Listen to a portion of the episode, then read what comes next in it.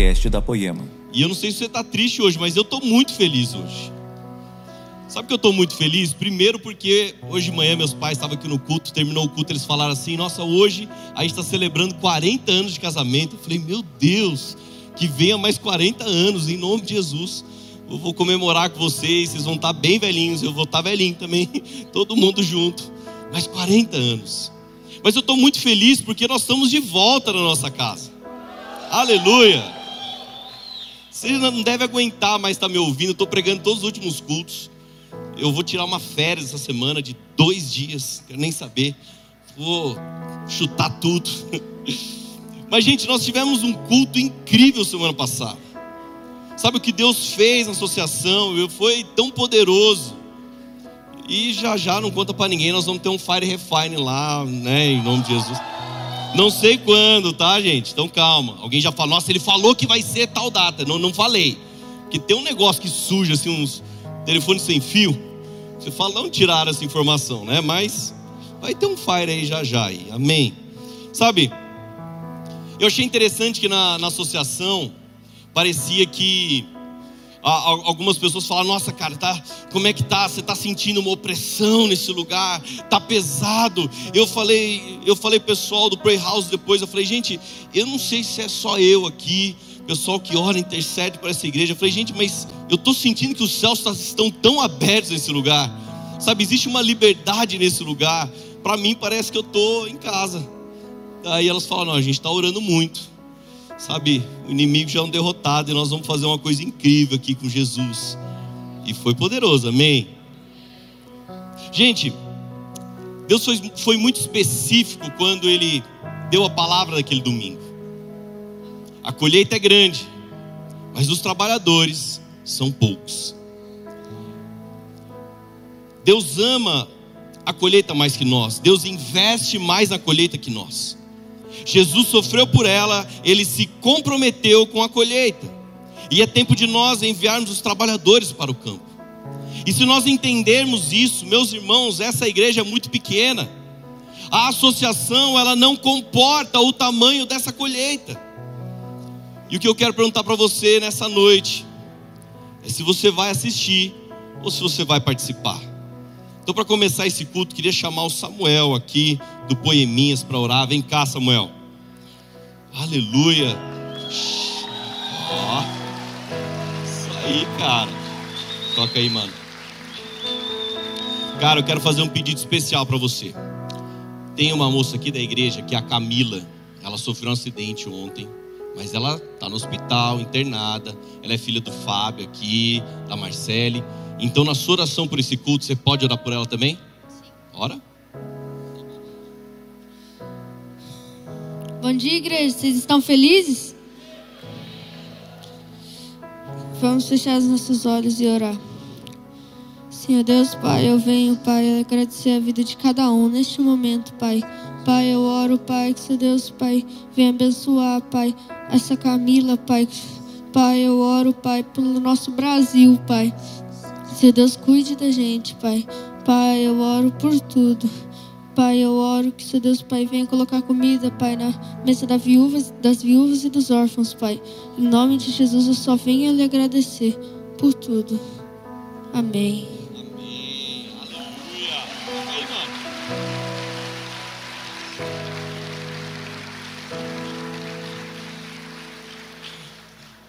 Gente, já já vocês vão ver essa criançada pregando aqui no culto.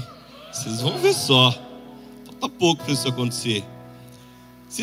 a gente fala tanto das crianças, sabe, do Poeminhas, porque realmente, como igreja, nós investimos, nós cremos o quanto é a próxima geração, o quanto é uma geração que vai queimar ainda mais do que a nossa. Eles vão muito mais longe, gente. Então a criançada está pegando fogo, meu irmão. Se você não está, eles estão. Mas você vai também em nome de Jesus. Gente, eu preciso contextualizar um pouco, sabe, o que nós estávamos pregando semana passada, porque é uma continuação. Na data de hoje, como eu falei na semana passada na associação, a, a inicia, inicia, segundo o calendário judaico, a festa dos tabernáculos. E essa festa ela dura sete dias. E é importante nós entendermos a, a, a importância profética dessa festa.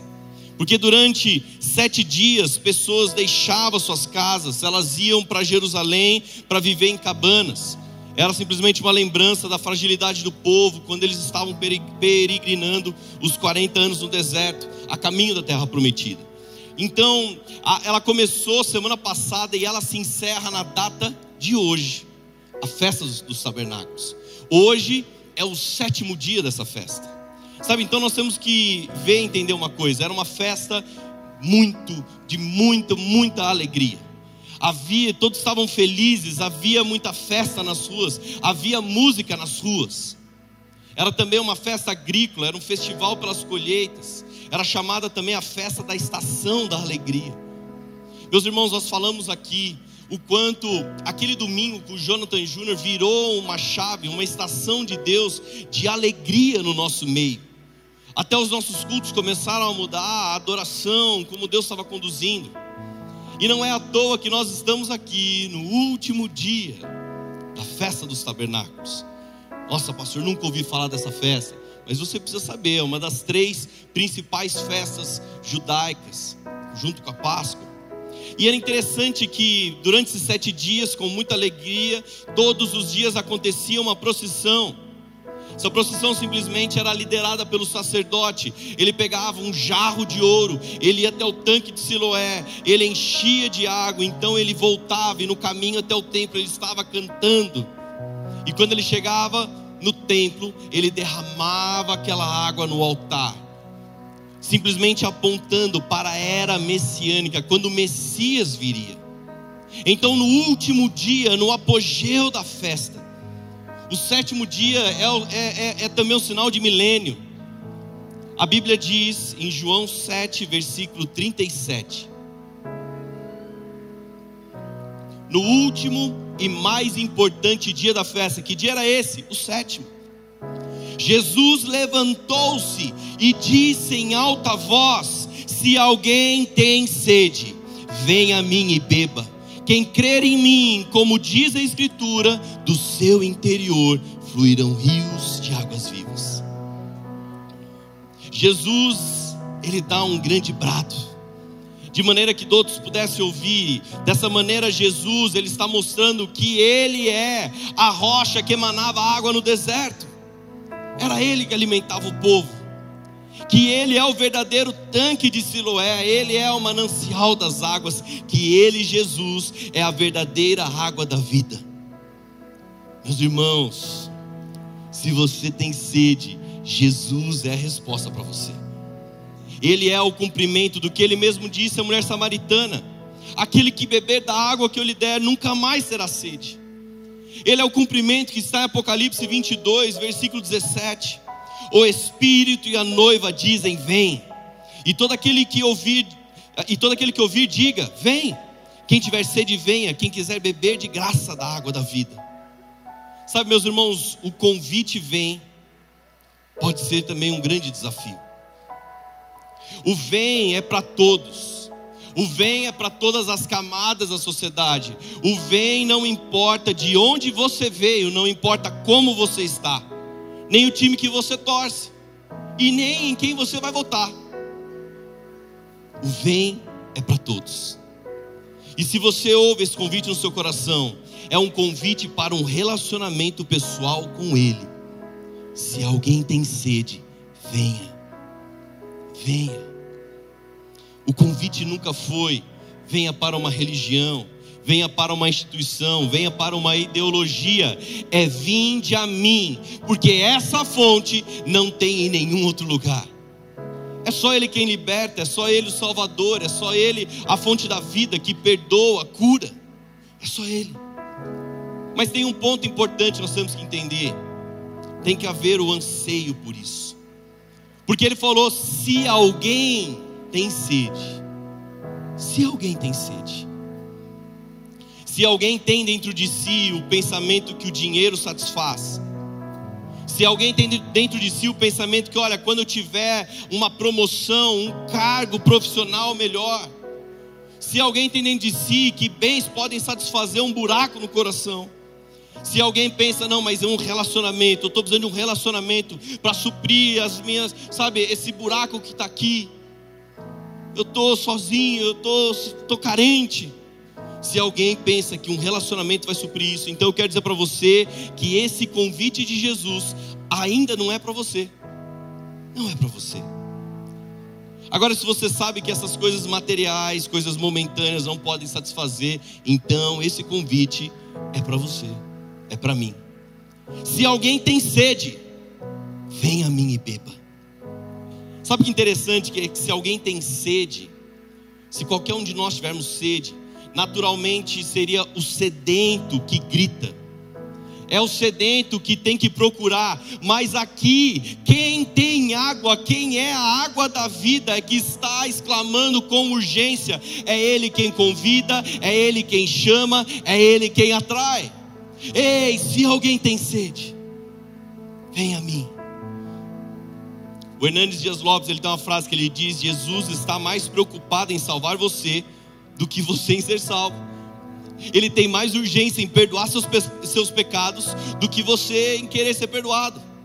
Ele está gritando: Ei, venha, venha a mim. Pode vir, eu estou te esperando. Quem crer em mim, versículo 38, como diz a Escritura, do seu interior fluirão rios de águas vivas.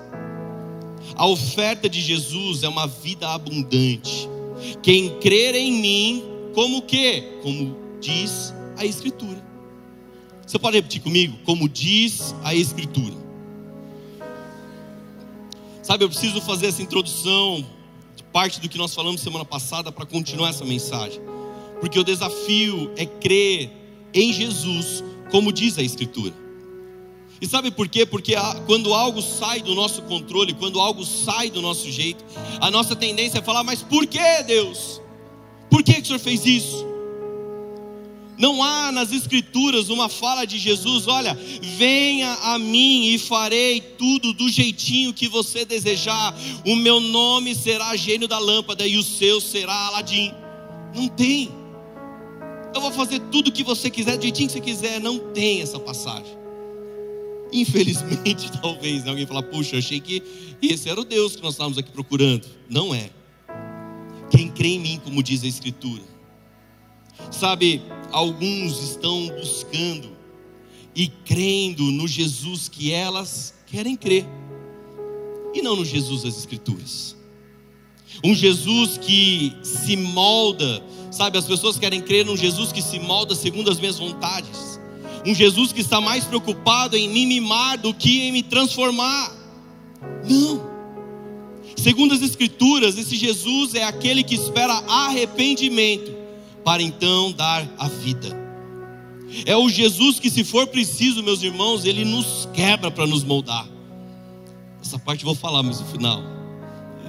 É o Jesus que espera uma entrega total, que não quer participar de um pouco das nossas vidas ou só de algumas áreas, mas é o Jesus que quer ter 100% de tudo que somos. Amém. É o Jesus que quer te fazer a cada dia mais parecido com Ele. A cada dia Ele fala: Vamos lá, filho, você está parecendo muito com o Henrique, você tem que parecer mais comigo. Agora, para isso, é necessário conhecê-lo. A nossa busca, vamos ver com a nossa busca, Oséias 6, versículo 3. NVI, conheçamos o Senhor, esforcemos-nos por conhecê-lo. Tão certo como nasce o sol, ele aparecerá, virá, como, virá para nós como as chuvas do inverno, como as chuvas de primavera que regam a terra. Agora eu gosto da Almeida, revista atualizada, porque diz: conheçamos e prossigamos em conhecer o Senhor. Meus irmãos, o conhecimento ele não é estático, não é estagnado. O conhecimento ele é progressivo. Você conhece mais a Deus e dá mais um passo, conhece mais a Deus, dá outro passo, conhece mais um pouco, dá outro passo, e dá mais um passo e vai conhecendo. O Gustavo Paiva, ele falou essa semana em São Paulo, onde nós estávamos, ele falou: o conhecimento de Deus é uma revelação contínua e progressiva. Meus irmãos, aquilo que Deus fez na sua conversão anos atrás, aquilo que Deus fez mês passado na sua vida, foi incrível, foi maravilhoso, mas eu quero dizer para você que Deus tem uma nova revelação de quem Ele é, para mim e para você hoje. Foi incrível o que Deus fez semana passada na associação, mas existe uma revelação nova de quem Deus é hoje nas nossas vidas. E a cada nova estação, nós vamos descobrindo mais de um Deus que cuida de nós, um Deus que nos ama, mas que também nos desafia, que nos enche de coragem, de audácia, um Deus que nos amadurece.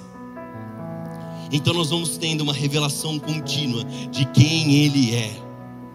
E à medida, meus irmãos, que cremos nele, como diz a Escritura, adivinha só, do seu interior fluirão rios de águas vivas.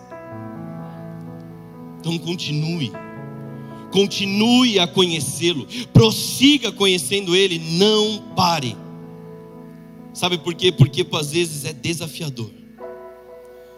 Às vezes eu vejo alguém falando, eu não consigo ver nada de novo acontecendo. E eu falo, não é porque você não está vendo que Deus não está fazendo. Talvez você precisa conhecer Ele. Você precisa prosseguir mais um pouco. Às vezes a nossa bagagem, meus irmãos, a, a nossa experiência nas coisas, sabe, nos leva a um nível que é difícil abrir mão de segurança abrir mão de um conhecimento atual, abrir mão. Olha, mas eu sei como Deus se move, Deus faz as coisas desse jeito e Deus faz do jeito que Ele quiser. Só que quando Deus faz de um jeito que você nem imaginava, meus irmãos, é a hora que você fala: Senhor, eu não sei o que, que eu faço aqui agora, eu não sei o que, que eu oro, eu não sei qual é o meu papel, Senhor, me ajuda. Quanto mais conhecemos quanto mais descobrimos quem Deus é, nós vamos vendo que o controle, o controle das nossas vidas não pode estar nas nossas mãos. Quanto mais o conhecemos, nós saímos do volante das nossas vidas, vamos para trás do banco e falamos: Deus, pode pilotar, pode fazer o que o Senhor quiser. Me coloca no porta-malas, Deus, porque se eu for atrás ainda vou dando palpite, freia, lombada, acelera, o semáforo. Põe lá no porta-malas, Deus. Meus irmãos, se você não deixou Deus direcionar a sua vida, então talvez esteja faltando conhecimento.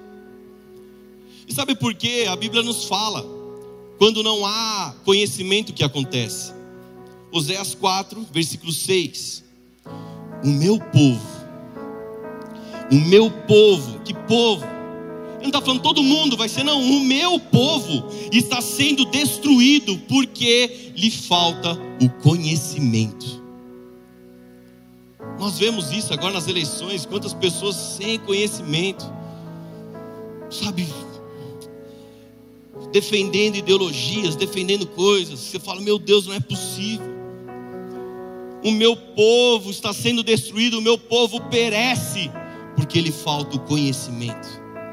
E meus irmãos, o povo aqui ele não está sendo destruído pelo diabo, mas por falta de conhecimento.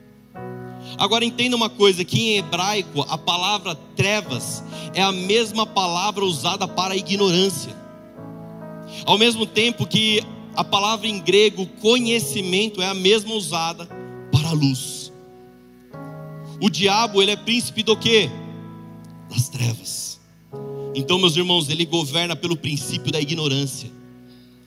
O diabo governa pelo princípio da ignorância. Toda a área das nossas vidas em que está em trevas, em que não há conhecimento, se torna um campo fértil para o inimigo trabalhar. Ele tem poder ali para trabalhar, só trevas. Ontem nós tivemos um dia tão incrível. Nós tivemos a formatura, ontem não, perdão, sexta-feira, formatura do curso de noivos. Felipe está aqui, um dos professores, junto com a Stephanie, mais um time. Sabe, e nós tivemos uma formatura tão legal, um dos lugares mais lindos de Taubaté, tudo 100% semeado pelas empresas. Eles foram mostrar o trabalho deles, isso foi uma parceria fechada. Eles mostraram o trabalho deles na fotografia, na cerimonialista, o buffet, o espaço. Nós vamos fazer muito evento assim ainda, em nome de Jesus. Você tem uma empresa aí, se prepara. Mas teve um momento muito legal, no momento de partilha, que alguns casais falaram o quanto foi importante para eles, como casal, participar daquele curso. Uma das pessoas fala, falou assim, falou, puxa, eu nem queria fazer. Eu falei, o que, que eu vou fazer aqui?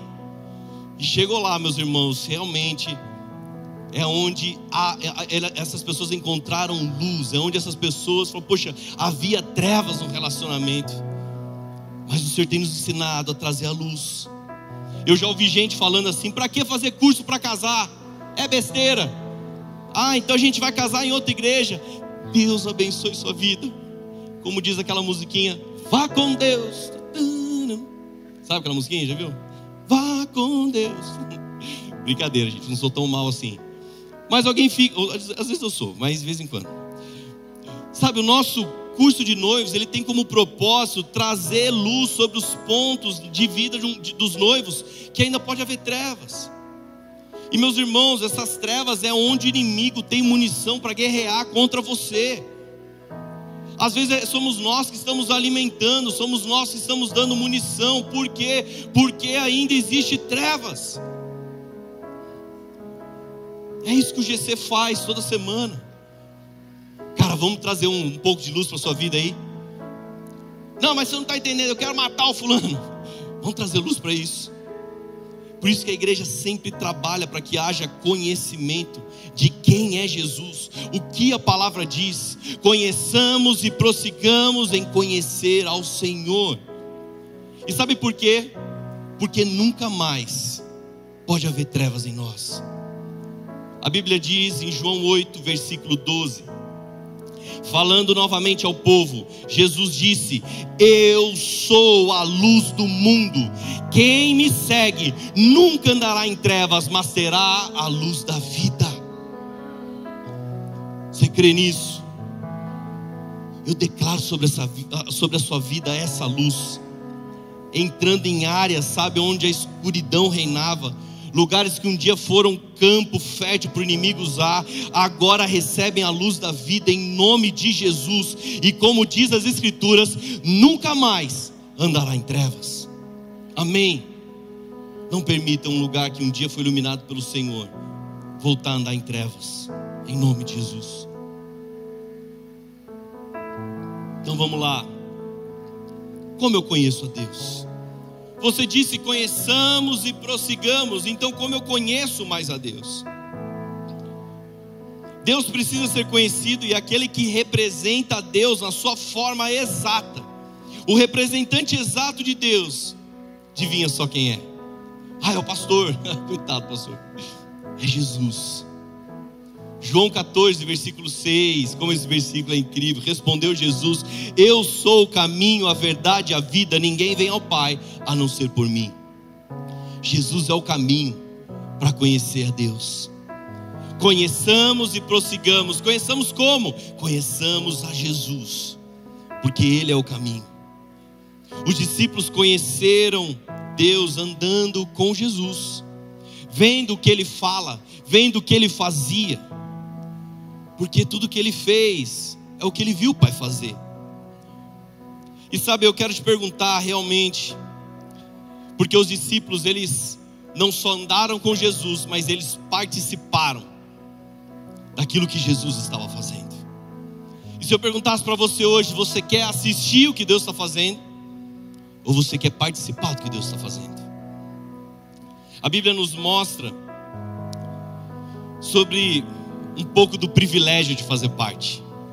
Quando Lázaro morre, nós sabemos a história, Jesus vai ressuscitar ele, mas em João 11, versículo 38, a Bíblia diz: Jesus, outra vez profundamente comovido, foi até o sepulcro. Era uma gruta com uma pedra colocada à entrada. Então, versículo 39: Tirem a pedra, tirem a pedra, disse ele. Disse Maria, irmã do morto: Senhor, ele já cheira mal, pois já faz quatro dias. Sabe o que é interessante? Que aqui nós não vemos ninguém reclamando, puxa Jesus, mas essa pedra é muito grande. Essa pedra é muito pesada, não dá não, Jesus. Dá não, é muito difícil. Sabe, alguns participaram do milagre. Alguns queriam tirar a pedra. Mas eu quero dizer para você que todos queriam ver o que ia acontecer os que estavam assistindo, os que estavam participando. Agora, alguns tiveram o privilégio de participar do milagre. Foram os que participaram, que sentiram um mau cheiro antes de todos. Enquanto uns assistiam o milagre acontecer, outros disseram: Eu participei do milagre, eu ajudei a tirar a pedra. Eu participei. Eu sei do tamanho do milagre que Jesus fez, porque quando nós estávamos tirando a pedra, eu senti o cheiro mal. Você consegue imaginar isso? Jesus te dando privilégio. Ei, tire a pedra. Pera aí, Jesus, eu, eu, eu quero ajudar a tirar essa pedra. E você fala: Meu Deus, eu vi o poder do milagre de Deus. Assim como quando eu preguei isso aqui já, quando acabou, faltava alimento.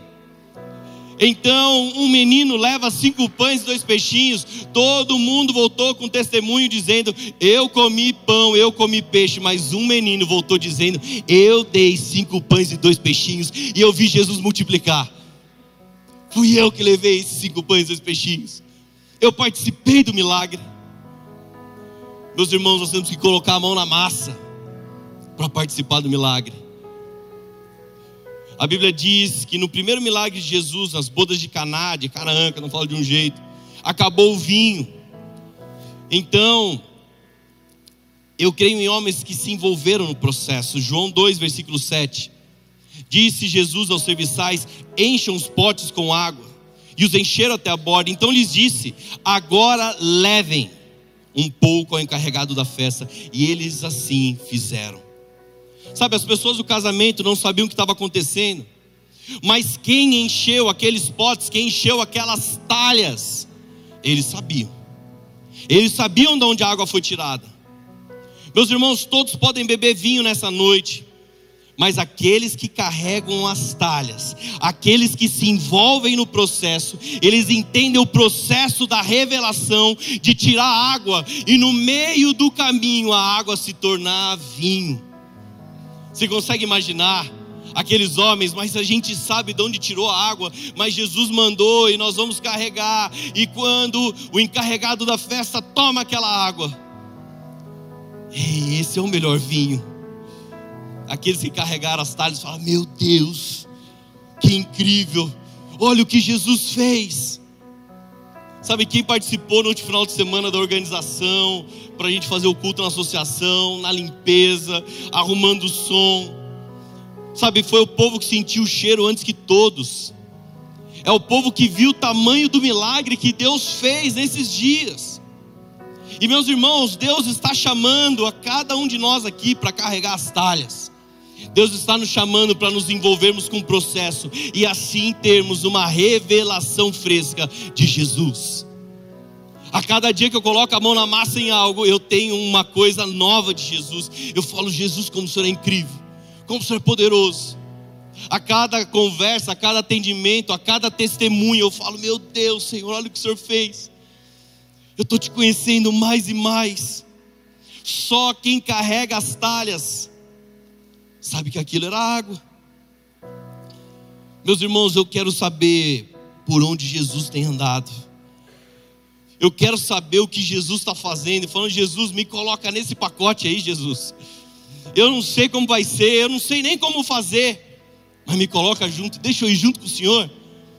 Tem que rolar pedra, eu quero te ajudar. O que, que tem que fazer? Tem que encher as talhas com água. Vamos lá, Jesus. Tem mais alguém aqui nessa noite que é isso também? Aleluia.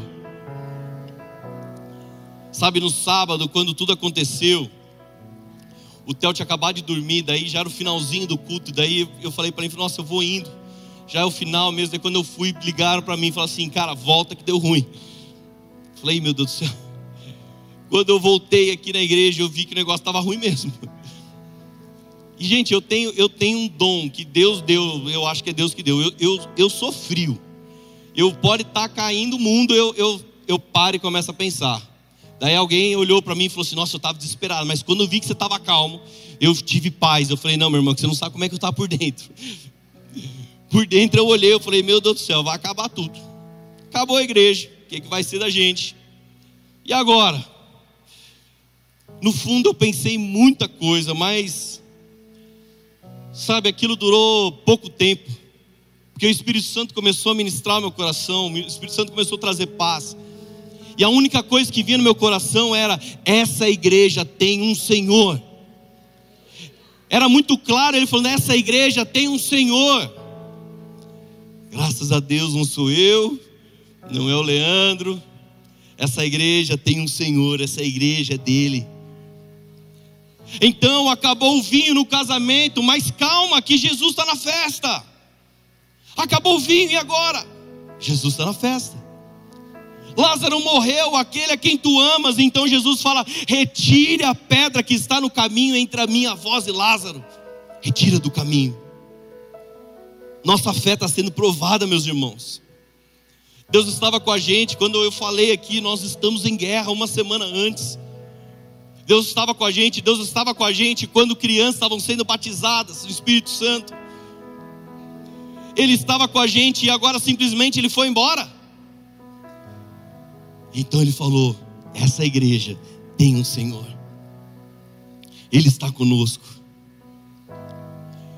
Então, quando o Espírito Santo me encheu, eu só tinha uma certeza: Deus vai fazer o que Ele quiser, Deus vai marcar a história dessa igreja. Chegou um pessoal e falou assim, no sábado, quem estava aqui lembra disso, falou assim: Olá, vai cancelar os dois cultos de amanhã eu falei, nunca. A gente faz o culto no estacionamento, mas um culto nós vamos ter. Daí alguém já pegou e falou assim: Mas não tem som, mas vai, vamos no gogó. Vamos gritar até não ter mais voz. Mas a previsão do tempo está chuva, então que o povo traga guarda-chuva, traga capa, ou se molhe mesmo. Mas nós vamos ter culto. Quem estava aqui sábado, lembra que eu falei: Nós vamos ter um dos cultos mais incríveis dessa igreja. E sabe por quê, meus irmãos? Porque nós não tínhamos mais parede, nós não tínhamos mais teto, nós não tínhamos mais som. A única coisa que nós tínhamos era Jesus. A gente só tinha ele. Eu falei, gente, só tem Jesus. Então nós temos tudo, só entre aspas, tá? Coloca aspas bem grande. Nós temos tudo que nós precisamos. Daí no domingo, 11 horas da manhã, nós estávamos falando com o presidente da associação. E daí eu falei para ele: a gente pode ir agora começar a arrumar as coisas aí? Ele falou assim: quanto tempo você chega lá para avisar o porteiro, porque ele vai sair para almoçar? Eu falei assim: você não está entendendo. Eu estou atravessando a rua aqui. Eu, eu cheguei antes dele mandar mensagem para o WhatsApp, acho que ele estava digitando devagarzinho. Eu cheguei antes. Alguns pastores, sabe, da poema me ligaram e falaram: Cara, eu estou sabendo, me contaram aqui que 80% dos equipamentos queimaram. Vocês perderam 80% de tudo aí. E eu falei para ele: Olha, eu não sei de onde você está, de onde falaram esse número para você, mas eu estou crendo num milagre tão grande de Deus que está tudo funcionando. Na quarta-feira, na quarta e na sexta, nós tivemos dois mutirões aqui de limpeza na igreja. Inclusive, te convido a vir toda sexta-feira, meu irmão, que é poder de Deus aqui sexta-feira, amém? Aleluia. Pode aplaudir Jesus? Aleluia. Aleluia. E, gente, um dia eu vou chamar aquele casal para dar testemunho. Um dia eu vou, vou, chamar vocês aqui. Eles se conheceram na limpeza, meus irmãos, e estavam lá no curso de noivo, se formando. Aleluia. Meu irmão, você que está encalhado, meu irmão. Tá difícil aí. Olha o varão ali, ele foi ligeiro, ele chegou aqui ajudando. É isso aí, meu irmão. Aleluia, Jesus é bom. Sabe, mas nós tivemos aqui um mutirão de limpeza, e na mutirão, quando acabou, nós começamos a orar e declarar que nada tinha sido queimado. Então, na quinta-feira, depois de esperar para secar tudo, nós começamos a ligar aos poucos o som, algumas coisas. Daí o Léo Alves ele falou assim: Cara, é melhor não ligar certas coisas, é melhor não ligar o painel de LED. Eu falei: Qual o seu conselho profissional, Léo? Ele falou: Espera um técnico, desmontar tudo, avaliar e esperar muitos dias para ligar eu falei para ele, falei, cara, ou eu tô com muita fé, ou Deus está falando aqui que nada queimou, meu irmão. Ele falou assim, então, mas sabe o que é? Que se ligar e tiver água dentro, vai queimar. Eu falei, puxa vida, você não está ajudando minha fé, meu irmão. Você não está ajudando. Essa é a hora que o filho chora, mãe não vê. Não tinha para quem correr, não tinha para que ninguém não tinha o que falar. Para que, que você acha? Eu falei pro Léo, pro Adriel, falei para os caras, pode ligar tudo. Liga tudo aí. Sabe, meus irmãos, há um tempo atrás eu seria o cara que falaria para o Leandro: Olha, Lê, não liga. Nós temos que ser prudentes. Nós temos que ser prudentes, melhor não fazer nada. Tem tanta coisa de Deus acontecendo no nosso meio que você não tem ideia. Faz alguns meses nós estamos negociando com os donos do imóvel e já está fechado. Daqui a algumas semanas nós vamos trocar todo o telhado da igreja. Vai colocar uma telha que tem um, um, um milímetros diferentes dessa daqui, uma telha mais ecológica e sei lá o que de temperatura. Vai trocar o telhado inteiro. E quando nós estávamos na negociação, eu pensei: caramba, Deus está arrancando até o nosso teto. Deus vai arrancar o teto inteiro nosso aqui, meu irmão. Já começou a queimar o teto, agora vai trocar o teto. Aleluia, gente. Gente, Deus está fazendo tanta coisa nova. Porque Jesus é o Senhor, Ele cuidou de tudo. Então, quando os caras começaram a ligar, eles falaram: Meu Deus, você não acredita, está tudo funcionando.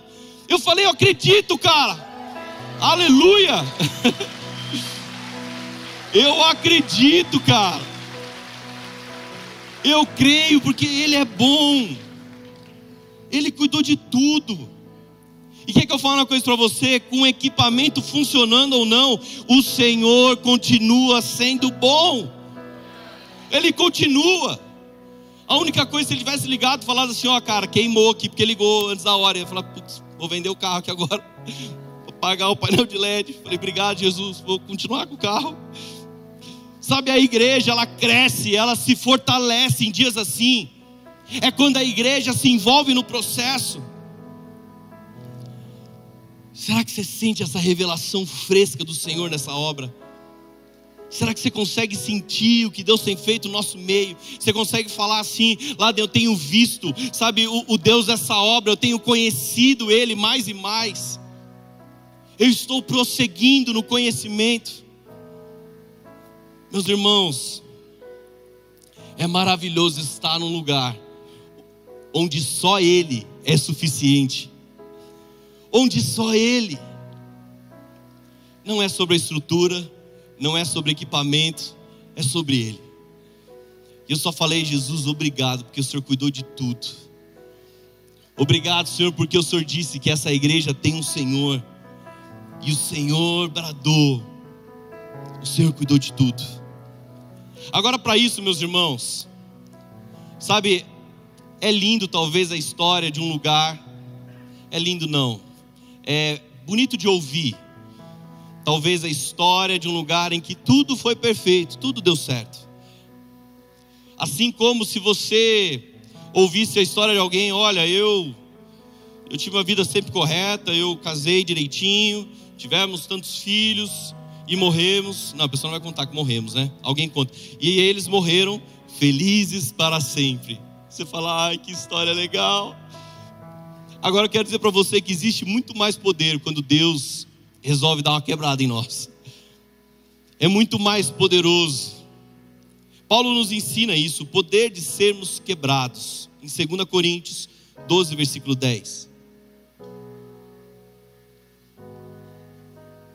Por isso, por amor de Cristo, regozijo-me nas fraquezas, nos insultos, nas necessidades, nas perseguições, nas angústias. E sabe por quê? Porque quando sou fraco é que sou forte. Quando sou fraco é que sou forte. Paulo sabia que essas coisas têm poder para quebrá-lo. E meus irmãos, se podemos ser quebrados pelas angústias, pelas aflições, pelas necessidades, é quando Deus começa a nos moldar do jeito que Ele quer. Quando todas essas coisas nos quebram e Deus está nos moldando.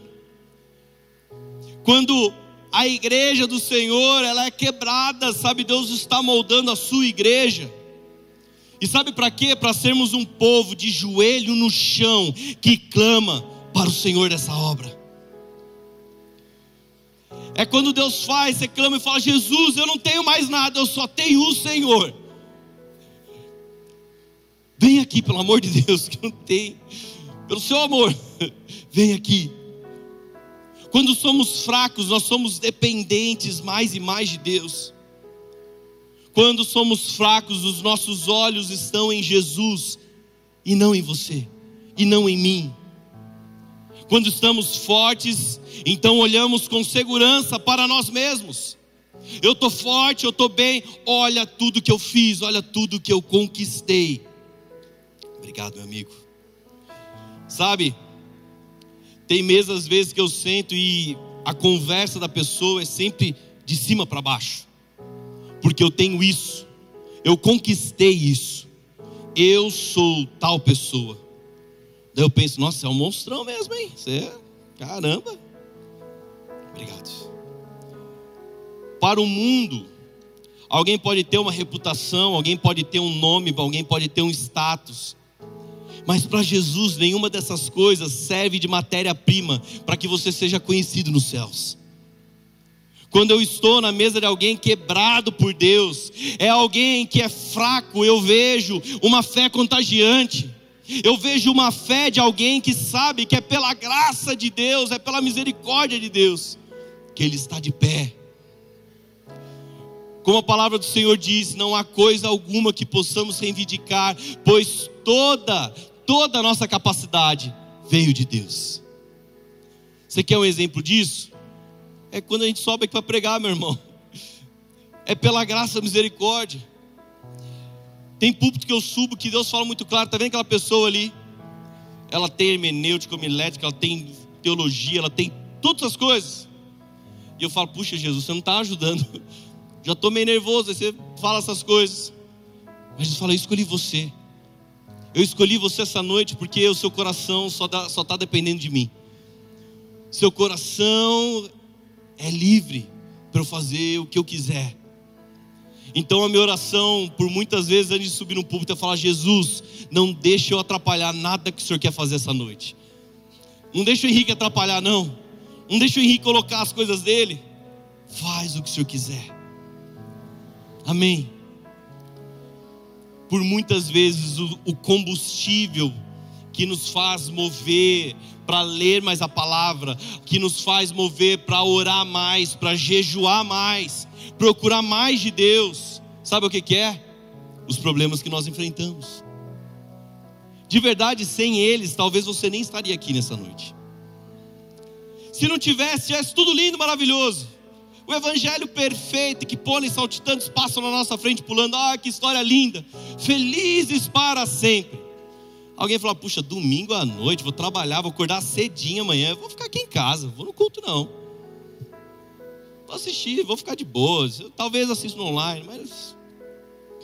Será que se não fosse pelos problemas, você estaria aqui? Os insultos, as perseguições, as angústias, as guerras internas são essas coisas que nos faz correr para Deus. E quando nós corremos para Deus, sabe o que Ele está dizendo? Gritando em alta voz: Vinde a mim, vinde a mim. Pode vir, filho, pode vir. Algumas pessoas mandaram mensagem no sábado. Lada, como é que você está? Mas e agora? O que vai acontecer com a igreja? Meu Deus, você está mal, você está triste. Quem sabe, quem mandou mensagem para mim sabe que eu respondi. Eu falei, eu tô feliz, porque eu creio que Deus vai marcar a nossa história. Eu creio num Deus que é o Senhor dessa igreja, Ele vai fazer tudo do jeito que Ele quiser. Se vai ser no pátio, na associação, eu, eu não sei. Se for na rua, se for nas casas, eu não sei, mas Ele é Deus. E eu estou feliz. Sabe, talvez Deus esteja te quebrando para te moldar para o propósito que Ele tem. Quanto mais eu descubro as fraquezas, quanto mais eu vejo, sabe, a, a, minha incapacidade, é mais ainda eu fico louco por Jesus. Eu falo, Jesus é só pelo Senhor mesmo. Não dá, né? eu não consigo. Deixa eu encerrar com uma história que eu ouvi. Me marcou demais. Imagine que você vai na casa de uma das suas vós, se ela ainda estiver viva, ou foi na casa da avó.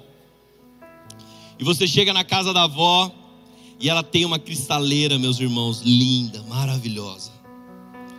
E aquela cristaleira que tem muitos e muitos anos, sua avó pega uma xícara. Fala aqui, ó, tá vendo essa xícara? Foi presente de casamento de quando os meus avós casaram. Ela está intacta ninguém nunca usou. Ela é linda, ela é perfeita, ela não tem marcas. Então você até pega com cuidado. Você fala, meu Deus, isso tem muitos anos. Nunca ninguém tomou um cafezinho nela. Ela está perfeita. Daí você vai na casa de outra avó. Daí ela chega, fala: Senta aqui, filho, vem tomar um café com a avó aqui. Porque vó top também, né? Os netos, né? Dá comida que não para mais. Meus pais fazem umas coisas meus filhos que eu falo assim: Puxa vida, vocês não faziam na minha época. O que vocês fazem com eles? Até uma inveja às vezes. Tô brincando. Mas você vai na casa dessa outra avó, e ela fala aqui, filho, vem cá, vem tomar um cafezinho. E ela te dá uma xícara sem alça. Uma xícara quebrada. A borda, sabe, você tem que tomar cuidado, senão você corta a boca dela. A xícara está trincada. Daí você fala assim, vó, joga fora esse negócio. Daí sua avó fala assim para você, tá vendo essa xícara aqui? Ela sobreviveu ao seu avô, sobreviveu ao seu pai, ao seu tio, e ela vai sobreviver a você e aos seus irmãos. Qual você acha que cumpriu o seu destino? Aquela cristaleira intocável, aquela cristaleira, sabe, cheia de xícaras perfeitas que nunca foram usadas, ou aquela caneca quebrada? Meus irmãos, é melhor chegar no final da vida todo quebrado, mas falar: Deus, eu creio que eu cumpri um propósito Deus, eu estou trincado aqui, eu estou, sabe, mas eu creio que eu estou cumprindo dia após dia, conhecendo, prosseguindo, caminhando, te conhecendo cada dia mais, Senhor. Eu creio que o Senhor tem quebrado, mas o Senhor tem me moldado do jeito que o Senhor quer. A Isabela, minha filha, ela, esses dias ela viu a cicatriz da minha perna, que tem quase 30 centímetros, e ela falou assim: dói? Eu falei, não, filha, já doeu, agora não dói mais. Daí ela falou assim, mas mesmo quando você olha, pai, não dói? Porque criança associa o que ela vê. Eu falei, não, filha. Sabe, quando eu olho, sabe o que eu sinto, filha? Ela o quê? Eu sinto e eu vejo que o papai do céu me sarou. Eu sinto que o papai do céu me curou. Eu sinto que o papai do céu fez um milagre.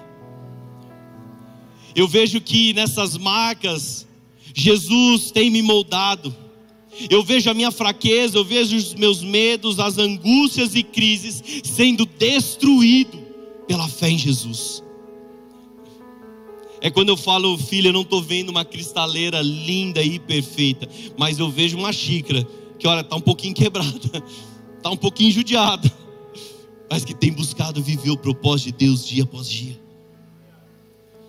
Eu quero perguntar se você tem cumprido esse papel. Se você tem vivido isso. Enquanto o louvor sobe aqui.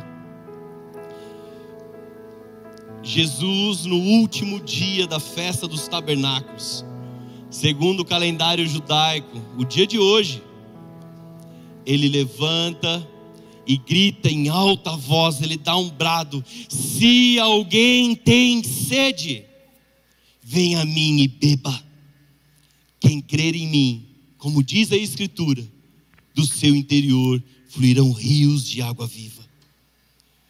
Então, igreja, eu só quero te desafiar a verdadeiramente conheçamos e prossigamos. Caminhe dia após dia conhecendo ao Senhor. E sabe o que é incrível? É que nós nunca encontramos Deus. Às vezes alguém tem ilusão, não, mas eu procurei tanto que eu encontrei. Você nunca encontrou Deus, sempre foi Deus que te encontrou. Sempre foi Ele. É Ele que dá o grito para o sedento: venha a mim. Pode vir. Até a fome que Ele coloca dentro de mim e de você, foi Ele que colocou. Foi Ele que colocou essa fome. Talvez você fale, puxa, eu nem sei porque eu vim no culto, eu nem sei como que eu vim parar aqui. Eu quero dizer para você que foi Ele que colocou uma fome e uma sede. Agora saiba que Ele vai pegar, Ele não quer uma xícara perfeita, uma xícara linda e intocável que nunca foi usada. Ele fala, filho, eu vou dar uma, vou dar uma quebradinha nela aqui, tá bom? Eu vou começar a te usar e talvez aparecer algumas marcas nessa xícara.